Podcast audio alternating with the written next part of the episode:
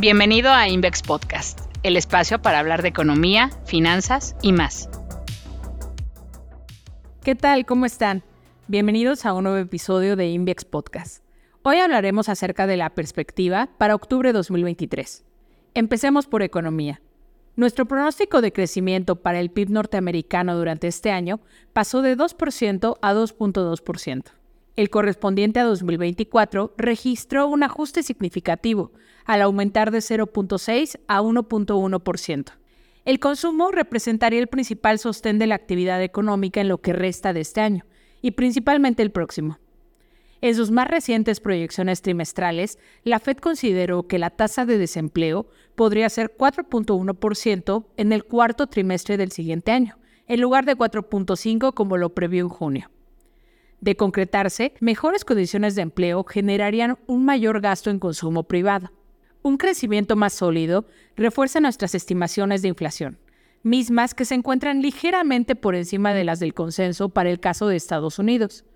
En particular, un ritmo de actividad más firme podría mantener presión al alza en los precios del petróleo crudo, los cuales han aumentado considerablemente en semanas recientes. Nuestras previsiones para la inflación general y subyacente de Estados Unidos al cierre de este año se ubican en 4.2 y 4.0%, respectivamente. Para 2024, nuestras estimaciones se sitúan en 3.5 y 3.0% en cada caso. Ante la posibilidad de observar un crecimiento mayor a lo esperado en Estados Unidos, anticipamos un mayor flujo de exportaciones de México hacia la economía de este país. Lo anterior genera un panorama más favorable para la producción manufacturera local, incluso en la parte de bienes durables.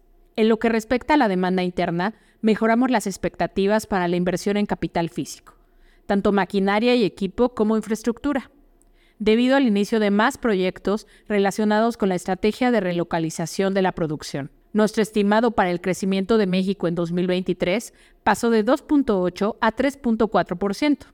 El correspondiente para 2024 aumentó de 1.7 a 2.2%. En el caso de la inflación local, anticipamos que esta podría cerrar alrededor de 4.7% este año.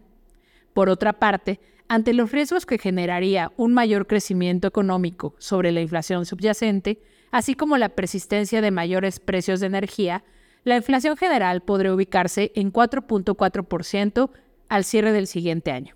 Para la categoría subyacente, nuestras previsiones para 2023 y 2024 se ubican en 5.1 y 4.2%, respectivamente. Ahora bien, ahondemos en la perspectiva de las tasas y tipo de cambio. En septiembre, durante la reunión del Comité de Mercados Abiertos de la Fed, se dejó abierta la posibilidad de un aumento adicional en la tasa de referencia, así como una proyección en donde el plazo en que las autoridades considerarían un cambio en el ciclo de política monetaria se traslada hasta finales del siguiente año.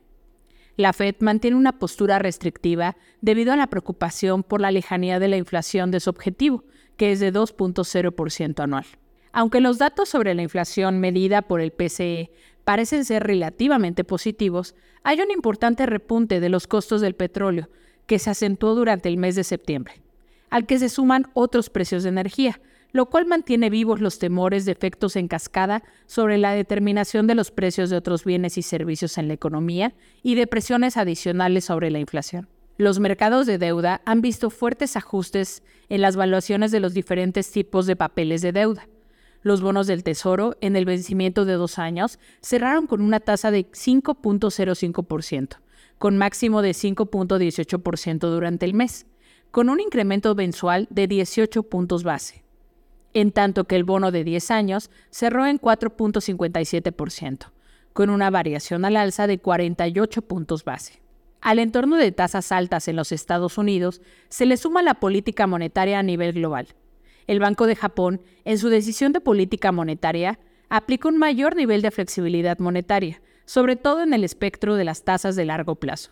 Por su parte, el Banco Central Europeo también apretó su política monetaria en 25 puntos base y dejó el mensaje de que puede volver a subir la tasa en caso de que sea necesario, dejando su nivel en 4.0% para depósitos y 4.50% para refinanciamiento.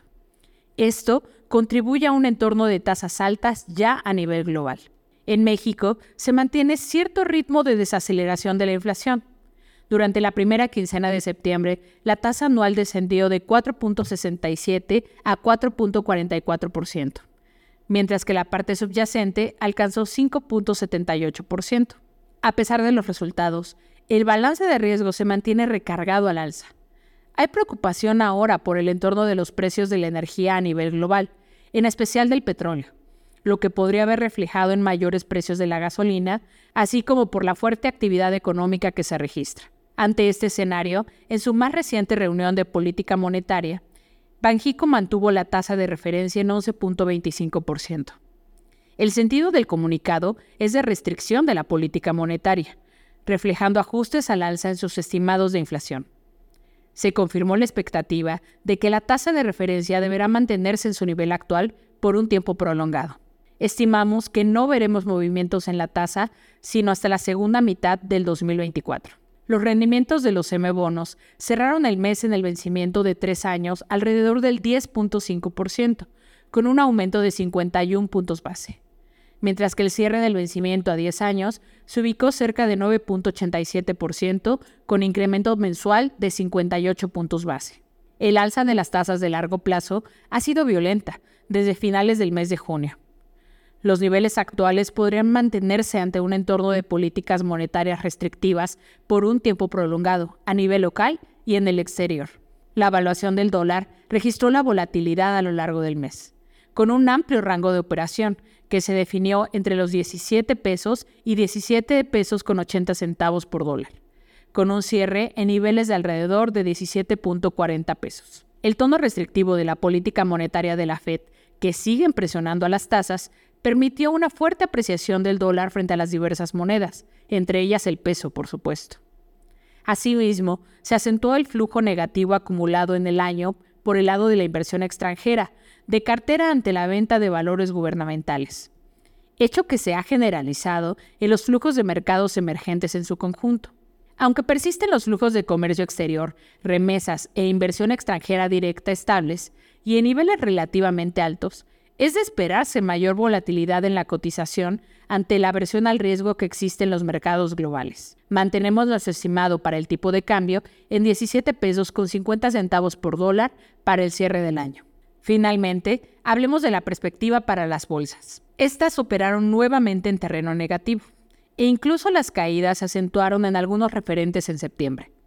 El entusiasmo sigue disipándose, por el cambio en la visión sobre el entorno de tasas de interés en Estados Unidos. Creemos que con ello se ha perdido el principal catalizador para la renta variable, la posibilidad de una revaloración en los múltiplos al volverse menos competitiva la renta fija como alternativa de inversión. Ello además en momentos donde las cifras económicas recientes han sido mixtas, lo que ha hecho poco para que la variable de crecimiento apoye al mercado y en medio de otros elementos de riesgos latentes, como las tensiones geopolíticas entre China y sus socios, con la imposición de restricciones al comercio, la recuperación del precio de los energéticos y su amenaza a la inflación al crecimiento, la recesión de países en Europa como Alemania, el problema inmobiliario y de crecimiento en China y una huelga automotriz en Estados Unidos. La historia podría cambiar algo en octubre, con la revelación de los resultados corporativos.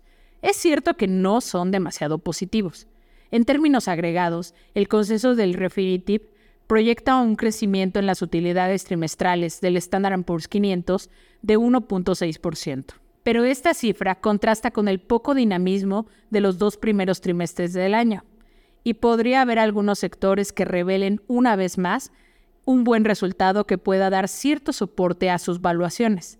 Tal es el caso de comunicaciones y consumo discrecional.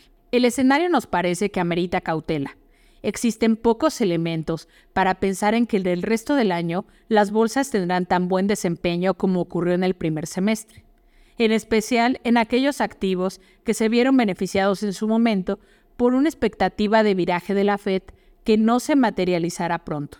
El caso de México es similar. El Standard Poor's Bolsa Mexicana de Valores IPC sumó dos meses consecutivos a la baja.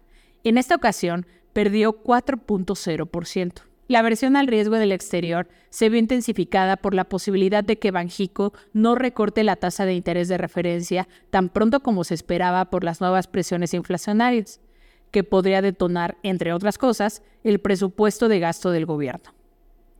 Aunque al interior de la muestra vemos aún emisoras con sólidos fundamentales cuyas valuaciones lucen muy atractivas en estos niveles, es cierto que en el horizonte de corto plazo podría mantenerse el poco apetito por la renta variable local y no permitir una recuperación sostenida y rápida del Standard Poor's, Bolsa Mexicana de Valores y PC.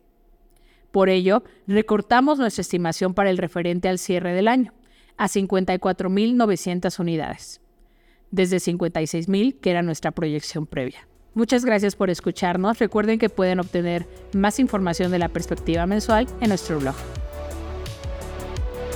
Muchas gracias por escucharnos. Síguenos en LinkedIn y en Twitter, arroba Invex.